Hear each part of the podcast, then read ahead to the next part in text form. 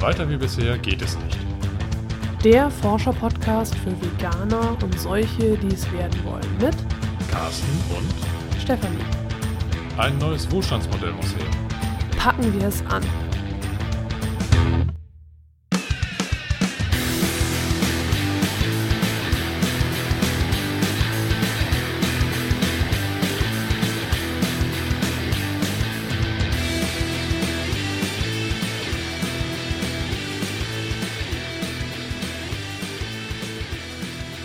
Herzlich willkommen zur vierten und letzten Konsumfolge, zumindest in diesem Jahr. Aber unsere Reihe schließt sich jetzt hier, denn das ist jetzt der letzte Sonntag in diesem Jahr. Genau. Und damit haben wir unser Ziel eigentlich erfüllt. Wir wollten vier zusätzliche Folgen machen, die sich explizit dem Thema Konsum widmen. Und äh, wir haben aus ja, mehr oder weniger persönlich gegebenen aktuellem Anlass äh, ein Thema aufgegriffen, was dich im Moment äh, beschleicht. Und Beschleicht. Ja, zumindest du liest es. Es ist ein Das hat Buch mich beschlichen. beschlichen, Das beeinflusst. hört sich irgendwie komisch an, dass es mich beschleicht. Ja, also eigentlich hatte ich ein Interview vorgesehen, aber leider ist es bisher noch nicht zustande gekommen. Das wird noch kommen, im nächsten Jahr dann. Und deswegen ähm, jetzt quasi ein anderes Thema, aber trotzdem Konsum. Und ja, es wird auch um ein Buch gehen, aber im Grunde äh, habe ich die, diese Folge jetzt Konsum und Komfort getauft, Mhm. weil es ja viel in unserer Gegenwart um Bequemlichkeit geht und dann, also es ist immer dieser Gegensatz zwischen Bequemlichkeit und Bewusstsein. Ja, Und wenn ich quasi ja mich gegen diese Welle stelle, die, die also gegen den Komfort stelle, dann äh, wird es ja wird es gleich unbequem mhm. und es also aber wenn ich den Komfort nutze, habe ich es bequem, aber ich mache mich eben auch transparent. man spricht ja auch, das fällt mir gerade so wieder ein, ganz bewusst vom Verlassen der eigenen Komfortzone, Ja, um Änderungen herbeizuführen, stimmt, ja. ne, die eben ins Unbequeme münden. Als wir im Vorfeld darüber gesprochen haben, beziehungsweise uns geschrieben haben, sozusagen, als wir uns vorbereitet haben, da hattest du, Carsten, gesagt, dass äh, wie es denn wäre mit Konsumsteuerung, in Anführungsstrichen hast du es geschrieben, Ja, Modekollektion, neue Technologien, Smartphones, Computerindustrie, Trends etc. genau. Und in gleichen Momente hatte ich schon überlegt, äh, wie es wäre, das Buch vorzustellen, das ich jetzt ausgelesen habe, gerade vorhin, vor ein paar Minuten. Mhm. Also ganz frisch. Ganz frisch, Ganz frisch, genau. Und das passt eigentlich alles so zusammen. Also was das Buch, das ich jetzt gerade gelesen habe, heißt Der Circle von äh, Dave Eggers. Muss man schnell gucken. so, so, das habe ich geschenkt bekommen. Und das würde ich jetzt eben auch wieder verlosen unter allen, die es haben wollen, die einen Kommentar schreiben. Mhm. Und du, liebe Hörerin und auch Carsten, ihr, du, kennst bestimmt 1984 und Schöne neue Welt. Natürlich, ja. Ne? Ja, und du auch. Und das sind ja so Zukunftsdystopien gewesen, von denen viele sagen, ah, die werden, sind vielleicht schon eingetreten oder noch nicht hundertprozentig, sie könnten bald eintreten. Und Mhm. äh, der Circle beschreibt eigentlich, ist so eine Weiterführung von diesen Romanen, Mhm. ist auch eine Zukunftsdystopie und beschreibt es aber aus unserer Gegenwart heraus. Also äh, der, der Circle ist ein Unternehmen, ein natürlich fiktives Unternehmen, das nur in diesem Roman vorkommt, das äh, Facebook und Google und alle Social Networks schon geschluckt hat und jetzt halt ein großes Unternehmen ist und Mhm. was eigentlich nur die, äh, ja, das Ziel hat, den Kreis zu schließen, den Circle Ach, zu deswegen schließen. Circle. Okay. Die Vollendung des Circle, davon ist ganz viel die Rede. Ich will jetzt nicht das Ende verraten, dann, Mhm. sonst ist es ja nicht spannend genug. Ne? Aber es ist, wie gesagt, eine Dystopie. Es hat kein Happy End. Ach, schade. Ich hoffe, ich darf das verraten. Ja, gut, Ähm, jetzt hast du gespoilert. Also ich, hinten steht drauf, Leben in der schönen neuen Welt des total transparenten Internets. Der Circle ist ein hellsichtiger, hochspannender Roman über die Abgründe der, des gegenwärtigen Vernetzungswahns, ein beklemmender Page-Turner, der weltweit Aufsehen erregt. Huxleys schöne neue Welt Reloaded. Und im Grunde, ich kann ja auch nochmal vorlesen, was drinnen vorstellt, äh, vorstellt. Was drinnen vorstellt. Vorstellt. Hä? Wie sich das Buch selbst vorstellt. Genau, wie sich Ja. das Buch selbst vorstellt. Also ich bin Buch. ich, bin, ich bin das Buch. Die 24-jährige May Holland ist überglücklich. Und bei May Holland musste ich immer an den Mulholland Drive denken, Ja, an den Film. Ja. so, und irgendwie habe ich immer hm, Holland, Holland, irgendwie kommt mir es bekannt vor. Und dann, ja. Gut, also hat aber damit nichts zu tun. Ist aber ungefähr genauso spooky quasi. Also es, Okay, also auch keine leichte Kost. Oder es wie? ist definitiv, ja, es ist nicht, also es, ich, ich lese es erstmal hier vorne Ja. vor, was da, der, der quasi Klappentext ist. Also, die 24-jährige May Holland ist überglücklich. Sie hat einen Job ergattert in der hipsten Firma der Welt beim Circle, einem freundlichen Internetkonzern mit Sitz in Kalifornien, der die Geschäftsfelder von Google, Apple, Facebook und Twitter geschluckt hat, indem er alle Kunden mit einer einzigen Internetidentität ausstattet, über die einfach alles abgewickelt werden kann. Mit dem Wegfall der Anonymität im Netz, so ein Ziel der drei Weisen, die den Konzern leiten, wird es keinen Schmutz mehr geben im Internet und auch keine Kriminalität. May stürzte sich voller Begeisterung in diese schöne neue Welt mit ihren lichtdurchfluteten Büros und High-Class-Restaurants, wo Sterneköche kostenlose Mahlzeiten für die Mitarbeiter kreieren, wo internationale Popstars Gratiskonzerte geben und fast jeden Abend coole Partys gefeiert werden. Sie wird zur Vorzeigemitarbeiterin und treibt den Wahn, alles müsse transparent sein, auf die Spitze. Doch eine Begegnung mit einem mysteriösen Kollegen ändert alles. Das klingt ja schon interessant. Also, Ja. ne? Also es ist definitiv auch interessant und ich habe jetzt gerade vergessen, was ich vorher sagen wollte. Ach so, genau, ich beim Lesen ist mir ziemlich oft ziemlich schlecht geworden, was nicht daran liegt, dass das Buch schlecht geschrieben ist, sondern äh, dass das, was da drin beschrieben ist, so nah an der Realität ist. Also Ja. es muss nicht mehr viel passieren, damit es Realität wird. Okay. Weil Also schon, schon sehr, sehr, sehr, sehr dicht. Es ist sehr dicht dran. Natürlich ist es, muss noch ein bisschen was passieren, damit Mhm. diese ganzen, ja, also eigentlich für jemanden wie mich verrückt erscheinenden Ideen äh, zur Realität werden. Andererseits reden wir schon so lange darüber, dass es wichtig ist, die Privatsphäre zu schützen. Hm.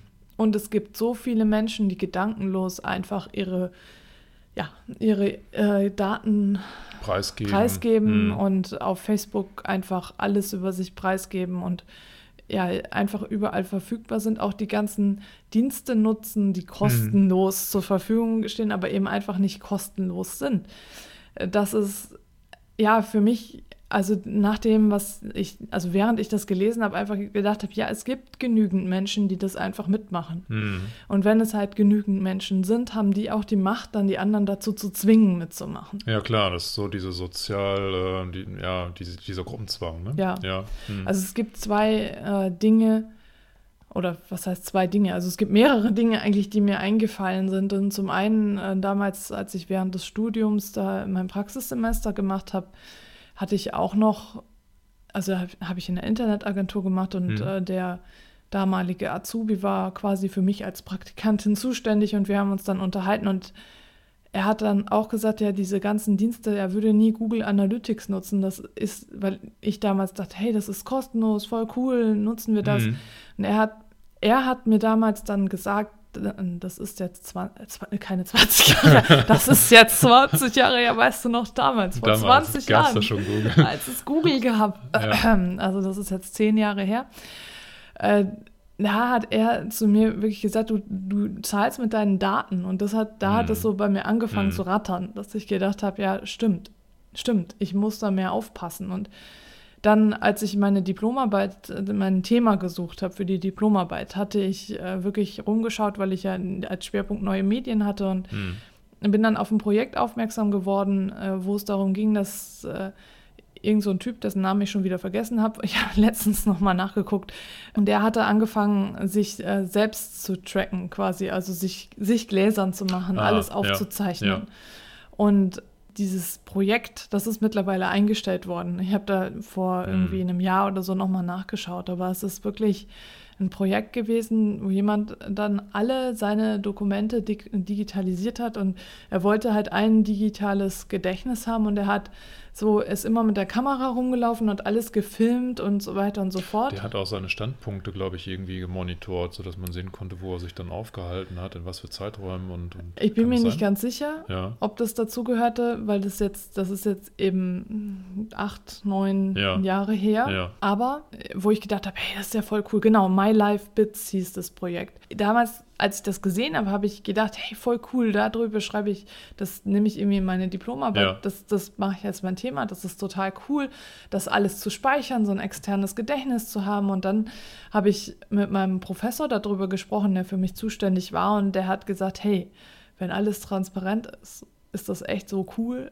wo bleibt da die Privatsphäre Ja. und so. Und äh, dann, dann erst ist mir das irgendwie alles so aufgegangen, weil ich gedacht habe, ja, natürlich, also wenn alles transparent ist, dann ist, wo, wo bleibt mein Rückzugsort? Ja, ja. Was ist noch privat? Und ich ziehe ja auch die anderen mit rein, ne? Also Ja. so, und genau das, also solche Projekte, die es also schon vor fast einem Jahrzehnt quasi gab, werden auch hier wieder in dem Roman aufgegriffen. Okay. Und diese komplette Transparenz, also es wird ja jetzt schon im Klappentext beschrieben, dass die Mhm. May, äh, die eigentlich Maybelline heißt, also die, Achso, ja. äh, ja. das ist der Spitzname May, dass die das auf die Spitze treibt, der Spitze.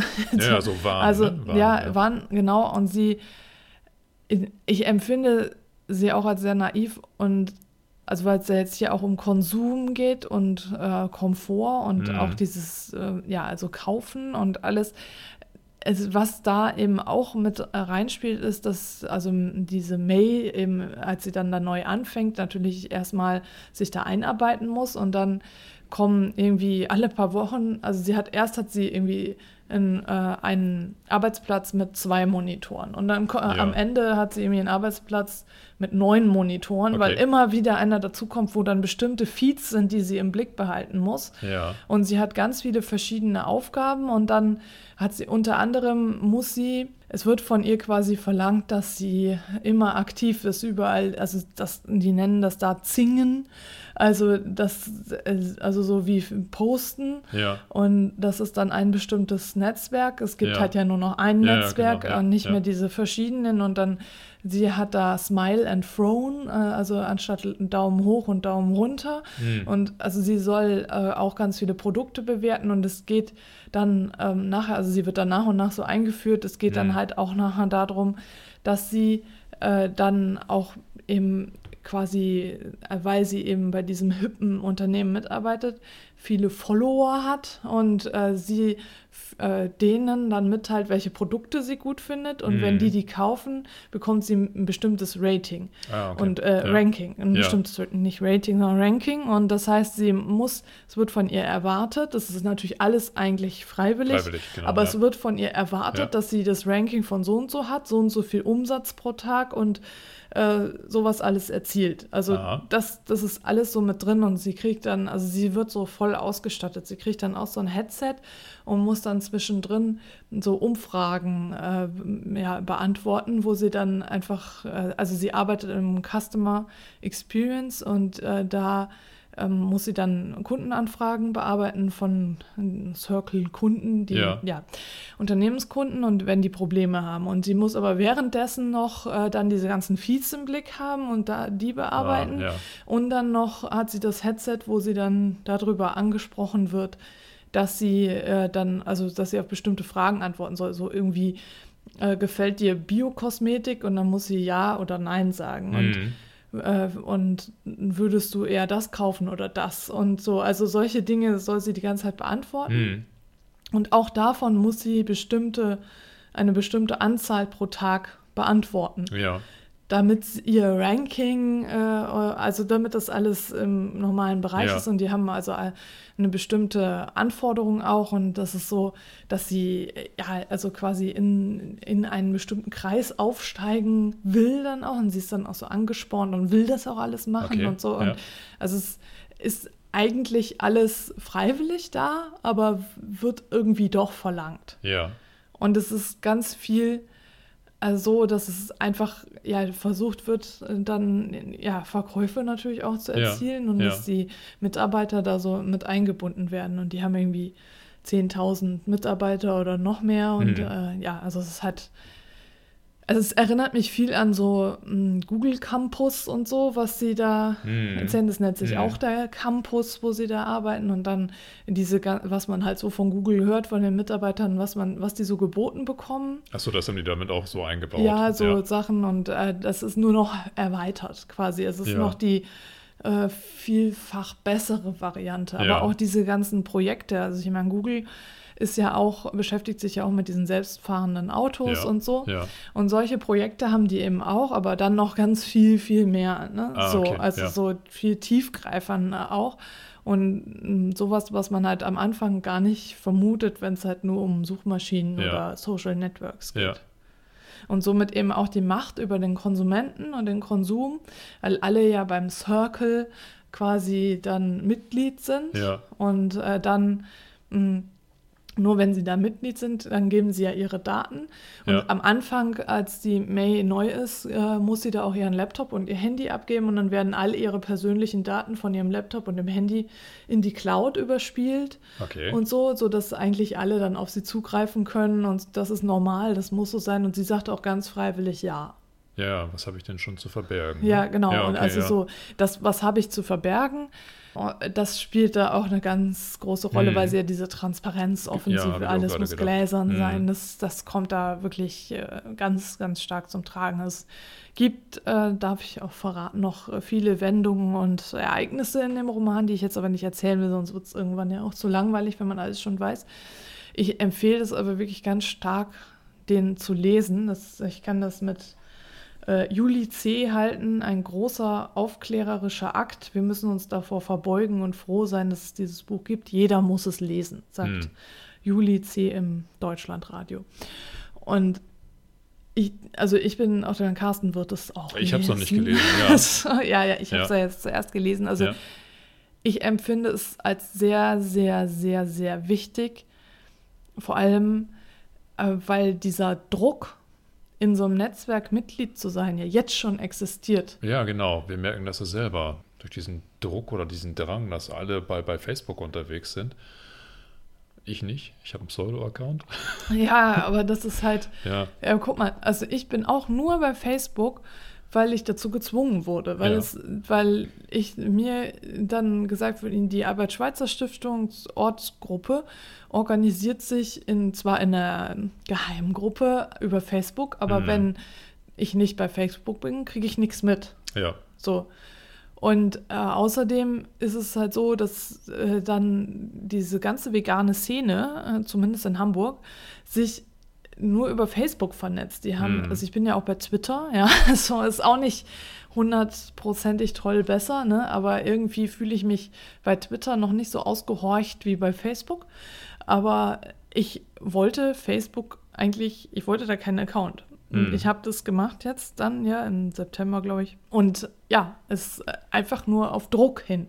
Ja. Freiwillig wäre ich da nie gelandet. Ja. Ja. Und ich habe wirklich das einige Monate versucht, auch ohne. Ja. So, und, und das ist ja auch irgendwie, also das Ding ist ja auch diese personalisierte Werbung.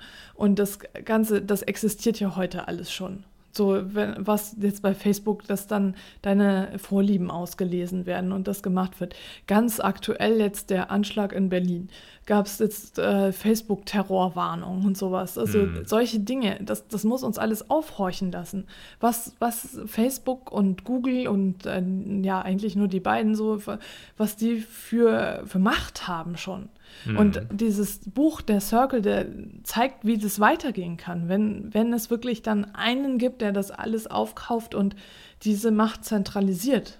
Ja, ich glaube, dass das große, das große Problem dahinter ist, dass den Leuten die Vorstellung fehlt, dass das, was momentan ja wohlwollend auf sie einwirkt, irgendwann mal nicht mehr wohlwollend sein könnte. Ja. Im Moment profitiere ich ja davon, wenn ich in diesen sozialen Netzwerken mit aktiv bin. Ich kann meine Freundschaften aufrechterhalten. Ich kriege Informationen, so ja. wie bei dir. Ne? Ja.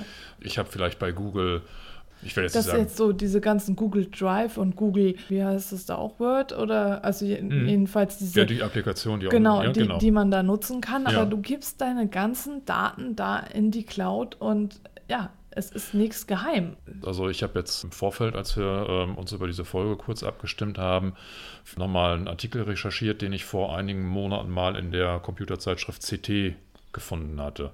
Äh, CT, das ist die Computerzeitschrift, die nennt sich auch Computer und Technik. Ist ein äh, sehr, sehr renommiertes äh, Computermagazin und die hatten in einem Editorial, glaube ich, ähm, einmal den äh, Sachverhalt über diese äh, Snowden-Affäre, also quasi das Aufdecken von, von dem, oder das, das was, was Snowden dort aufgedeckt hat. Und die haben dort geschildert, dass ähm, am Beispiel von Amsterdam im Jahre 1851 mal ein, so eine Art Bevölkerungsregister erstellt wurde. So, und das hat die Stadt deswegen ins Leben gerufen, um die Ressourcen und Infrastruktur der Stadt stärker im positiven Sinne auf die Bevölkerung ausrichten zu können, also quasi stadtplanerisch. Ne? Weil Ja. die, die haben Daten erhoben, um zu gucken, äh, was für ein Altersdurchschnitt sind, was für Geschlecht, äh, was für Bildung, äh, was für ein religiöser Hintergrund etc. pp.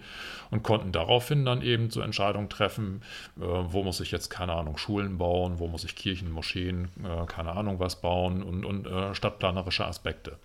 Das hat alles wunderbar funktioniert. Die waren damit fortschrittlich, haben sehr, sehr positive Ergebnisse bekommen. Und wie gesagt, das hat im Jahre 1851 angefangen. Bis dann Was, wann hat das angefangen? 18, 1851. Echt 1851. Ja, die sind dann Okay. so 1939 dahin gekommen und haben neueste Technologien eingesetzt und diese Daten auf äh, Lochkarten kodiert. Ja. Also ganz, ganz, ganz früh. Und dann kam aber 1940 ja der Einmarsch der deutschen Besatzer. Also die Nazis sind Ja. nach Amsterdam rein. Und ja, dann hast du das große, äh, oder dann hatten die das große Problem, dass äh, die Nazis quasi über Nacht in diesem Zentralregister, auch gerade mit diesen Lochkarten, was ja technologisch dann noch schneller auswertbar war, fast 100 Prozent herausfinden konnten, in welchen Hausnummern jüdische Mitbewohner leben. Ja, Die konnten über Nacht, äh, jetzt muss ich kurz äh, reinschauen, 100.000 Amsterdamer Juden deportieren. Die sind nach Auschwitz deportiert worden und wurden vernichtet. Aufgrund der Tatsache, dass eben ein Register existierte, wo eben auch die Religionszugehörigkeit mit drin war. Und das Ganze lief eben 80 Jahre lang oder fast 90 Jahre lang, völlig unverdächtig, mit einem, ja, eigentlich in wohlwollender Absicht. ja, Und irgendwann sind quasi, ja, ich sag jetzt mal, dumpfe Menschen wie die Nazis, die nicht mehr wohlwollend aufgetreten sind und die eine ganz andere Deutungshoheit auf diese Daten hatten. ja, und das ist ja eben das Problem, wenn wir Daten anhäufen, dann kann man sie immer missbrauchen. Genau. Und das ist auch das, also hier der, in dem Buch, der Circle, äh, dieses Unternehmen tritt immer, die ganze Zeit über wohlwollend auf. Mhm. Also es tritt, egal welche Technologie sie vorstellen, egal welches Projekt sie vorstellen, sie sagen immer, dass sie das zum Wohle der Menschheit machen und zum Genau, Wohle ja. und keine Ahnung was. Ja. Und naja, hm, wenn man nichts zu verbergen hat, la la la. Ne? Ja. Das ist ja eben auch der Grund gewesen. Also als ich damals von diesem Projekt My Life Bits erfahren habe und es erst so toll fand und dann gemerkt habe, was es eigentlich bedeutet, sowas Mhm. zu machen. Mal, mal so ganz am Rande noch mal kurz eine Klammer auf. Äh, da in dem Buch wird auch noch mal erwähnt, was denn überhaupt für Ressourcen dafür benutzt werden, wenn jemand wirklich sich gläsern macht und äh, sein Leben aufzeichnet. Was der für einen Speicherplatz er benötigt, auch physischen Speicherplatz, ja. wieder gekühlt werden muss und alles. Also Ja. um das alles zu speichern. Und wenn jetzt alle das machen würden, welche voll die mega äh, Ressourcenbeanspruchung, also Ja. woher nehmen, wie, wie, was und überhaupt, ne? Ja. Aber äh, Klammer zu, als ich eben das damals dann erfahren habe, das, da, da war das für mich dann irgendwie auch klar. So, ich hab, bin dann in die Richtung gegangen und habe gesagt, so, ich gucke jetzt, äh, was, wie funktioniert es eigentlich mit den sozialen Mhm. Netzwerken und Mhm. habe dann meine Diplomarbeit eben auch getauft, ich habe nichts zu verbergen, weil das eben diese Standardaussage ist, ich habe nichts zu verbergen. Wieso? Dann kann ich, das ist ja heute noch so. Viele, viele, viele Jahre später ist es heute immer noch so, dass wir alle sagen, wir haben ja nichts zu verbergen und wieso ist doch kein Problem und das ist alles kostenlos, es ist halt so bequem, deswegen nutze ich es. Ach, personalisierte Werbung ist doch toll, dann kriege ich nicht irgendeinen so Müll angezeigt. Nur jeder Datensatz, alles, was ich halt diesen Unternehmen schenke, kann missbraucht werden. Mhm. Es kann in andere Zusammenhänge gesetzt werden. Und wir haben heute die technischen Möglichkeiten, um das eben zu ändern. Es gibt auch diese Aggregatoren. Ich habe, äh, ich weiß jetzt nicht mehr, welcher Podcast das war, aber äh, ich, ich meine entweder im Deutschlandfunk oder SWR 2. Irgendwo wurde genau dieses Thema behandelt. Und da wurden Beispiele aus Amerika beigebracht, die ja vom Datenschutz ja nochmal ein paar Ja. Nummern tiefer angesiedelt sind als das, was wir hier in Deutschland noch haben. Und es wurde dort erwähnt, dass eine junge Frau, ja, ich will jetzt nicht sagen getrackt wurde, aber es, es wurde aufgrund von, von bestimmten Kaufverhalten dieser jungen Frau ein Persönlichkeitsprofil, ein digitales Profil erarbeitet. Und es wurde aus diesem Profil herausgelesen, dass sie eigentlich schwanger ist Ja, und genau, demnächst das ein Kind ich- haben ja, möchte. ja. ja. Und Nicht unbedingt möchte, aber Möchte, haben wird. Und ja, dann, ja, genau, wird. ich, ja. Ähm, und sie hat dann irgendwann mal ein quasi Welcome-Päckchen bekommen für das ähm, zukünftige Neugeborene. Das, das war quasi von, von irgendeinem ähm, Babynahrungshersteller oder was auch immer. Also so eine Firma, die eben genau diese Daten gekauft hat und hat gesehen, okay, werdende Mütter, ne, die interessieren mich. Ich kaufe bei einem Broker eben die entsprechenden Datensätze und schicke der werdenden Mutter jetzt schon mal so eine Art Willkommenspaket. Da Ja. ist dann irgendwie, keine Ahnung, Windeln, Spielsachen, also das, was man halt braucht, wenn man äh, quasi ein Kind bekommt, ein Neugeborenes. Neugeborenes bekommt. Und das, das perfide an dieser ganzen Thematik war, die Frau selber hat eigentlich nirgendwo explizit gesagt, dass sie schwanger ist. Das genau, wusste war das niemand. nicht eigentlich, dass der Vater dann irgendwie das entdeckt hatte oder ja, so? ich glaube, also glaub, die, irgendwas war- Mutter, die Mutter hat das Paket angenommen, Ja. aber die, die, die Tochter war die, die schwanger Ja, war. Die Tochter genau. hatte der Mutter aber noch nicht mehr gesagt, Ach, dass sie Mutter, schwanger okay. ist. Ich dachte, das Und die, war im Vater, aber ich hatte kenne das Beispiel, ja. Ja, genau. Und, und dadurch, dass die Mutter das Paket dann in, in Empfang genommen hatte, war eigentlich klar, irgendwas passiert hier gerade und meine Tochter ist nicht offen zu mir oder hat, hat mir noch Ja. was verheimlicht. So, aber das, was wirklich dort ausgewertet wurden, waren halt relativ harmlose Informationen. Sie ist, also die, die Tochter, die Schwangere, ist dann wohl in bestimmten Kosmetikläden gewesen, online, hat dann äh, bestimmte Kosmetikprodukte gekauft, hat äh, in anderen Läden dies und jenes gekauft, also völlig unverdächtige Produkte, aber die sind nachher von diesem, oder die, die Daten, die dort erzeugt wurden, Sind dort abgeglichen worden. wurden mit anderen abgeglichen und es wurde eben geguckt, wie hoch ist die Wahrscheinlichkeit, dass jemand Schwanger ist. schwanger so, ist und, und so diese, verhält, genau, ne? genau, Ja, die haben das alles in Relation gesetzt und gesehen, okay, durch dieses Kaufverhalten können wir darauf schließen, die muss schwanger Und, sein. und da halt lagen sie halt richtig, nur Genau. dass äh, dieses Mädchen das eben gar nicht öffentlich machen wollte. Richtig, genau. Ja. Und das, also das war für mich schon mal erschreckend. Ich meine, kann man jetzt sagen, wie ist es eher harmlos oder ist es jetzt äh, wirklich äh, gravierend gewesen, aber ich fand es erschreckend, weil ich daraus gesehen habe, ja, es, äh, du, du kannst dich quasi als Internetbenutzer auf verschiedensten Plattformen unterwegs bewegen und glaubst, die haben miteinander nichts zu tun, aber die verkaufen ihre Daten einfach weiter. Ja. Und interessanterweise ja häufig auch in anonymisierter Form. Nur wenn du genügend anonymisierte Datensätze hast, kannst du Ja. da wieder einen Personenbezug herstellen. Genau, und das ist eben das mit dem Komfort wieder und dem Konsum. Denn wenn wir halt sagen, so, das ist halt in dem Buch, ist es auch alles drin. Also wie gesagt, liest dieses Buch. Es ist, der Schrecken wäre halt, dass alle Daten zentralisiert liegen, Ja. weil sie dann natürlich zu einem riesigen Profil ausgewertet werden Ja. können und du bist wirklich gläsern. Und das Ding ist eben auch, dass äh, wir halt immer wieder hadern müssen zwischen Bequemlichkeit und äh, dem unserer Freiheit quasi, der unserer Privatsphäre. Weil äh, klar, wenn ich online kaufe, also wenn ich bei Amazon kaufe zum Beispiel, dann ist es sehr bequem. Ja, Das ist total praktisch. So. Jeder kennt die äh, Produktvorschläge, die es da gibt. Und die passen sich halt dem an, was man so kauft. Hm. Wenn man dann halt für andere mitkauft, kriegt man manchmal so ein paar verquere Produktvorschläge, weil das halt, oder wenn man mal ein Geschenk kauft oder was Genau, auch immer. Ne? ja. So.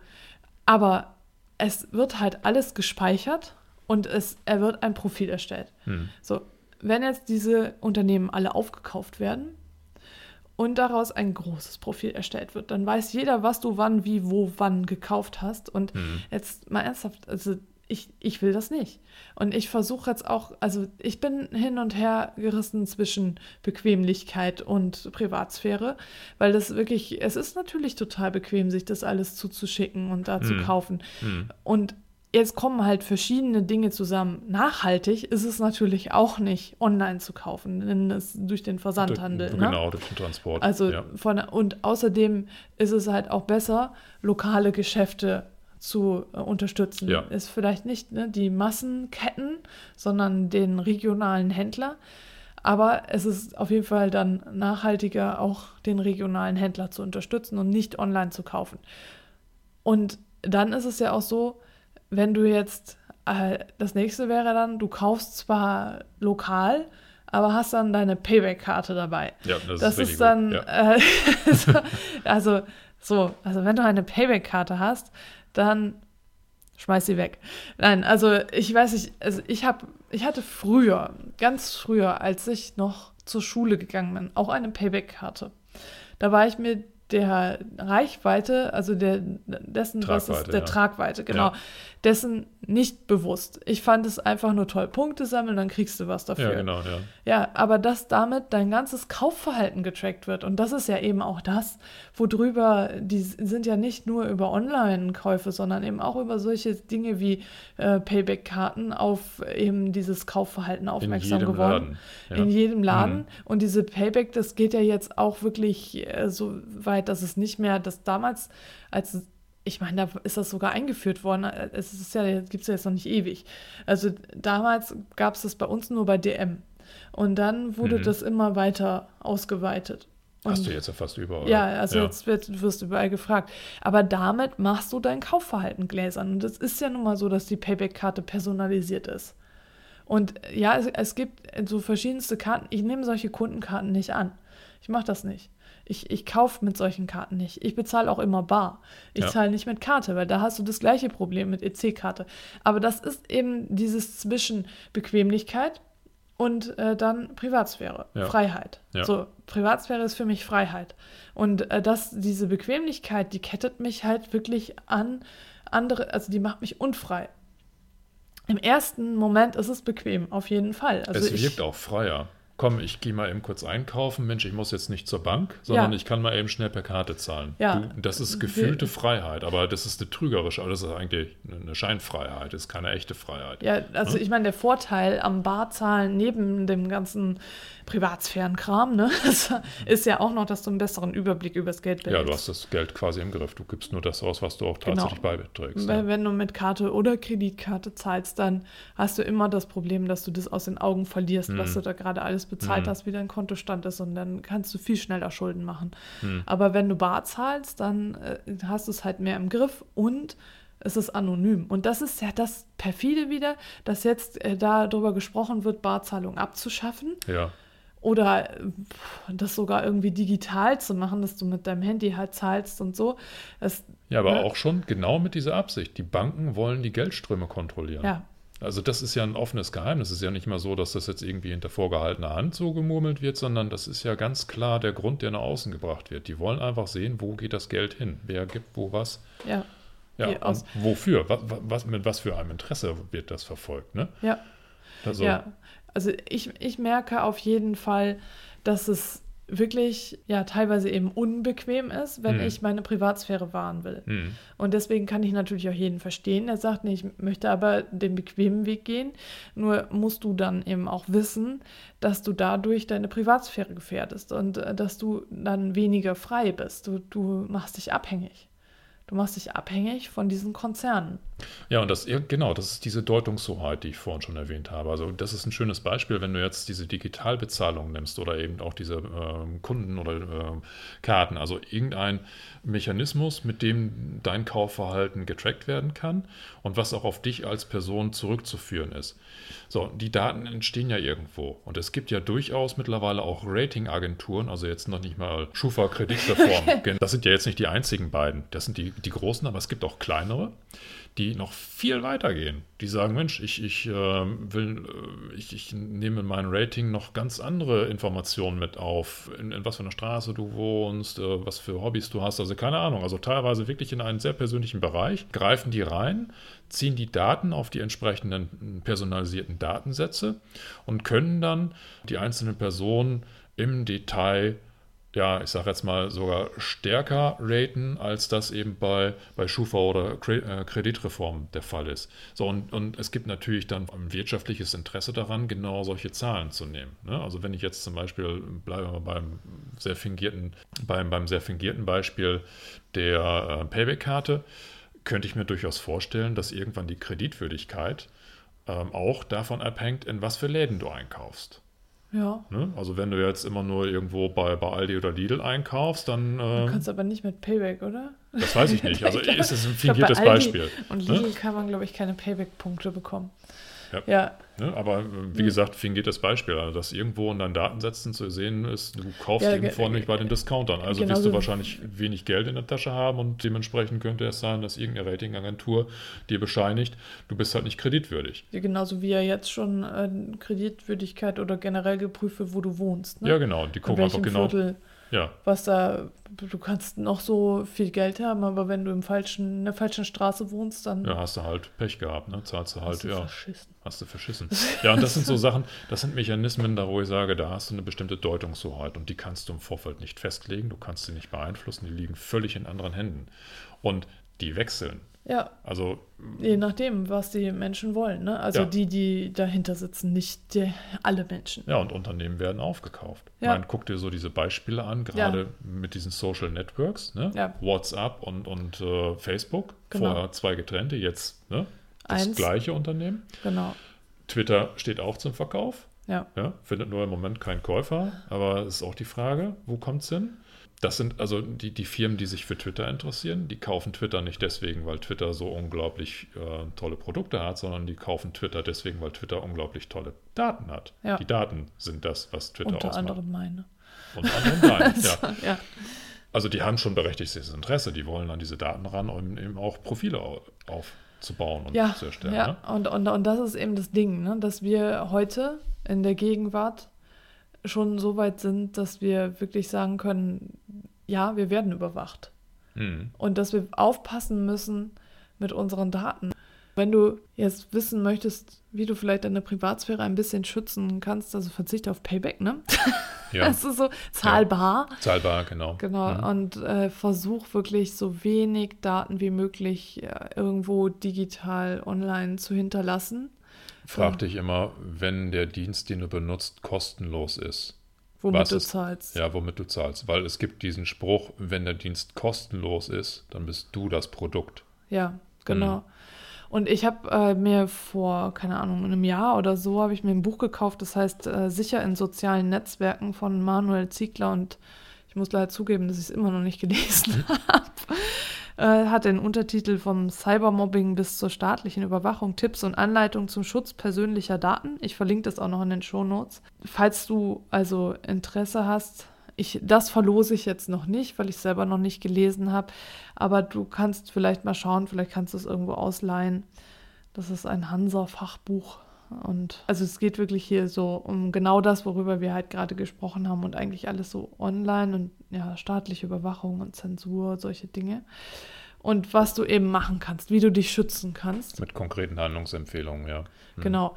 Und generell, ich finde, Privatsphäre ist so ein wichtiges Thema und wir finden das alle irgendwie unsexy. Und ich weiß nicht, Snowden hat irgendwie gesagt, wir müssen, Datenschutz muss sexy sein, muss Mhm. sexy werden. Und ich hatte, als ich da von meiner letzten Selbstständigkeit in diese Selbstständigkeit quasi, als ich mein, mein Thema gewechselt habe, habe ich wirklich zwischen vegan und Datenschutz hin und her geschwankt. Und ich finde, beides total wichtig, für den Datenschutz zu kämpfen und für die Tiere zu kämpfen. Und habe mich halt da eben für die Tiere erstmal entschieden, weil die keinen haben, der für sie kämpfen kann. Und wir haben eigentlich uns selbst, Mhm. dass wir für unseren Datenschutz kämpfen können. Und ich finde es so schade, dass so wenig Menschen für ihren Datenschutz kämpfen. Und gerade wenn, wenn du aktiv bist, Aktivist, vegan, ne, wenn du was machst, was äh, wirklich ja, den Staat schaden könnte, dann ist es wichtig, auf deine Privatsphäre zu achten, deine Daten zu schützen. Weil das einfach, ja, ne, wenn du einfach mit deinen, deinen Daten so um dich wirfst, dann, dann machst du dich auch für den angreifbar in deiner Arbeit für die Tiere. Du kannst die Daten weder einsammeln noch löschen, auch wenn Facebook jetzt entsprechende Löschfunktionen anbietet, aber technisch gesehen bleiben die Daten immer irgendwo erhalten. Ja, sie werden unter Umständen oder im, im Zweifelsfall immer genau an der falschen Stelle irgendwie nachgehalten, auf die du gar keinen Einfluss hast, weder technisch noch eben was die Deutungshoheit betrifft. Was ich abschließend sagen kann, ist Privatsphäre, wenn die erstmal weg ist oder zu Teilen weg ist, die kriegst du nicht wieder. Ja. Die bleibt weg. Genau, und da, also wie gesagt, dazu passt eben hier diese Dystopie, der Circle von Dave Eggers sehr, sehr gut. Und wenn du das Buch lesen möchtest, nachdem Carsten es gelesen hat, äh, dann schreib doch gerne einen Kommentar unter diese Podcast-Folge und wir verlosen es unter allen Kommentaren, die bis Ende Januar eingehen. Genauso wie Selbstdenken von Harald Welzer, das kannst du auch immer noch gewinnen, auch noch bis Ende Januar. Also zwei Bücher kannst du bis Ende Januar jetzt gewinnen, wenn die Glücksfee namens Carsten dich dann zieht. Die Glücksfee namens Carsten muss jetzt bis Ende Januar auch dieses Buch lesen, Genau. hat er gerade gemerkt. Ja. Okay, schaffe ich. Ja. Ja. das ist auch, ne, das steht da hinten drauf, es ist ein beklemmender Page-Turner. Also das heißt, ne, du wirst es nicht aus der Hand legen können. Und Ich- wie soll ich es dann verlosen? Oh, wenn du die letzte Page geturnt hast. Dann kann ich, okay. Dann kannst Gut, dann greife ich in die. Lostrommel. Okay. Genau, ich muss es nochmal, rück mal einmal zur Seite. Ich will ein Zitat noch zum Ende bringen. Wer die Freiheit verteidigen will, muss aus seiner etwas machen. Das ist von Hannah Arendt. Und das möchte ich gerne jetzt euch noch, euch, Carsten und dir, liebe Hörerinnen, lieber Hörer, mit auf den Weg geben. Mach was aus deiner Freiheit. Wir, jetzt sind wir noch frei. Mach was draus. Lass dich nicht einwickeln von der Bequemlichkeit, von dem Komfort, den diese ganzen scheinbar kostenlosen Dienste dir bieten. Gut, das war ein zwar schweres, aber auch ein ganz wichtiges Thema, Ja, was man auch an der Länge des äh, jetzigen Gesprächs merkt. genau. Ist also definitiv auch ein, ein Herzensthema von mir. Also Genau. wird es auch immer bleiben, weil es ist, es ist für uns alle so, so wichtig. Ja. Und Na? damit entlassen wir unsere Hörer jetzt in die digitale Freiheit. genau, in die digitale Freiheit. Da, immerhin ist ja die Anonymität zwischen dir, liebe Hörerinnen, lieber Hörer, und uns immer noch gewahrt. Wir wissen nicht, wer du bist. Du weißt zwar, wer wir sind, aber wir wissen nicht, wer du bist. Also Ja, wir verlangen auch nicht von dir, dass du uns äh, dich offenbarst, es sei denn, du willst das Buch gewinnen. Aber du kannst dir natürlich auch irgendwie eine Möglichkeit überlegen, dass du es an irgendeine andere Adresse schickst oder so. Also das ist uns auch recht. Also wir sind da jetzt nicht so. Wir Ja. wollen nicht an deine Adresse ran. Ne? die Postadresse meinst du, wenn das Buch gewonnen wurde? ne? Ja, genau. wieso? Ja, ja Was hast du jetzt gedacht? Ja, die, irgendwie müssen wir vom Kommentar her auch eine E-Mail-Adresse haben, damit wir Kontakt aufnehmen Ja, aber können. die E-Mail-Adresse kannst du dir ja hillybilly at was weiß ich was.de Die ist einrichten. gut, die lasse ich mir mal einrichten. Keine Ahnung, Genau. also ich meine, heraus kann ich ja jetzt nicht auf den Namen schließen. Also da, oder Mäuschen 566. Genau, oder wir so. nehmen nur anonymisierte Genau. Kommentare an. Bitte äh, nenn dich, ähm, ne? Hillybilly, Genau, oder Herzchen, Mäuschen, genau. Mäuschen, Super, toll. AKW-Gegner, was weiß ich. Nee, dann landest du sofort in irgendeinem äh, Genau. Filter. Okay. Mach, mach, was du möchtest. Wenn du das Buch gewinnen willst, wir brauchen irgendwie eine Möglichkeit, es dir zukommen zu lassen. Und ne, sei es, kannst ja was ausdenken. Gut, äh, irgendwas hatte ich noch, habe ich vergessen. Sinn ist käuflich, lese ich hier gerade. Leben des Konsumenten besteht aus Arbeiten, Kaufen, das war aus Harald Welzer. Also, Konsum, genau. Jetzt heute Sonntag, heute, warte mal, heute ist Sonntag, der 25. Dezember. Ja. Weihnachten, ja, natürlich. Merkst du jetzt erst? ja. ich bin noch nicht so im Weihnachtsmodus. So, also fröhliche Weihnachten, feier schön und lass dich von nicht veganen Menschen nicht unterkriegen. Genau. Du schaffst das. In diesem Sinne. In Hamburg sagt man Tschüss. Und auf Wiederhören.